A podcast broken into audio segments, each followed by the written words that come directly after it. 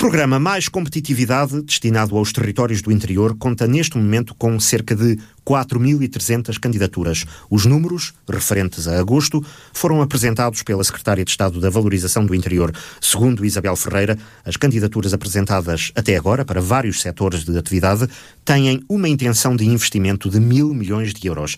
A governante destaca, no entanto, os números do programa Mais Coeso Emprego, com 469 candidaturas na região do interior, que correspondem a 53 milhões de euros de investimento. A adesão ao Mais Coeso Emprego, e em particular ao Mais Coeso Emprego no interior, tem sido enorme e, portanto, de dia para dia, o número de candidaturas aumenta muito.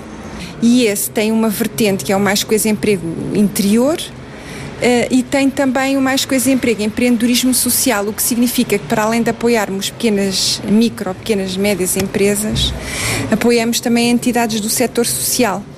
Isto significa uh, o salário dos trabalhadores a 100% durante 36 meses e ainda mais 40% desse valor para que o beneficiário possa investir naquilo que for necessário para o posto de trabalho. Isabel Ferreira destaca também o programa Mais Coeso Digital, com 341 candidaturas, que podem representar 845 milhões em intenções de investimento.